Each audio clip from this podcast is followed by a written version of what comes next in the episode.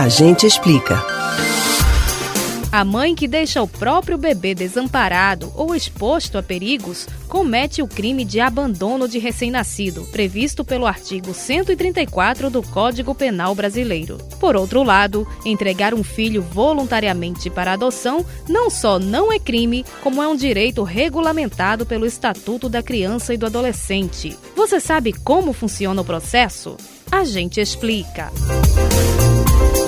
A Lei 13.509 de 2017, a Lei da Adoção, incluiu no Estatuto da Criança e do Adolescente o procedimento da entrega voluntária. Assim, o artigo 19 da norma prevê que a gestante ou mãe que manifeste interesse em entregar seu filho para adoção antes ou logo após o nascimento será encaminhada à Justiça da Infância e da Juventude. A mulher deve ser ouvida por uma equipe interprofissional que apresentará relatório à autoridade judiciária, considerando inclusive os eventuais efeitos do estado gestacional e de pós-parto.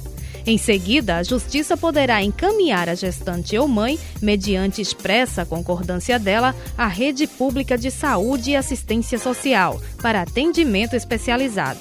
Então, as autoridades responsáveis começam a busca pela família extensa, ou seja, parentes como avós ou tios, para verificar a possibilidade de algum deles receber a criança.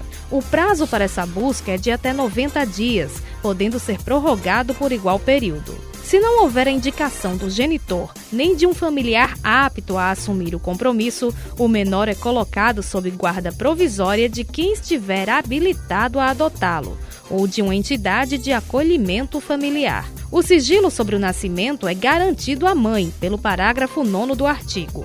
A informação só é fornecida ao adotado, se, ao completar 18 anos, ele manifestar o interesse de conhecer a própria origem biológica.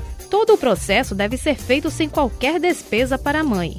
E ela também não pode receber nenhum tipo de pagamento ou recompensa por entregar o bebê para adoção. Nesse caso, segundo o Estatuto da Criança e do Adolescente, a ação configuraria crime, com pena de 1 a 4 anos de reclusão e multa. É importante observar que a entrega voluntária tem o objetivo de garantir e preservar os direitos e interesses do recém-nascido, oferecendo a ele condições para se desenvolver em segurança.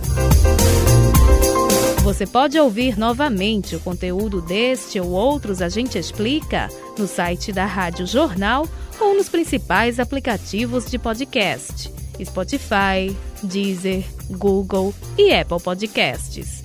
Betânia Ribeiro para o Rádio Livre.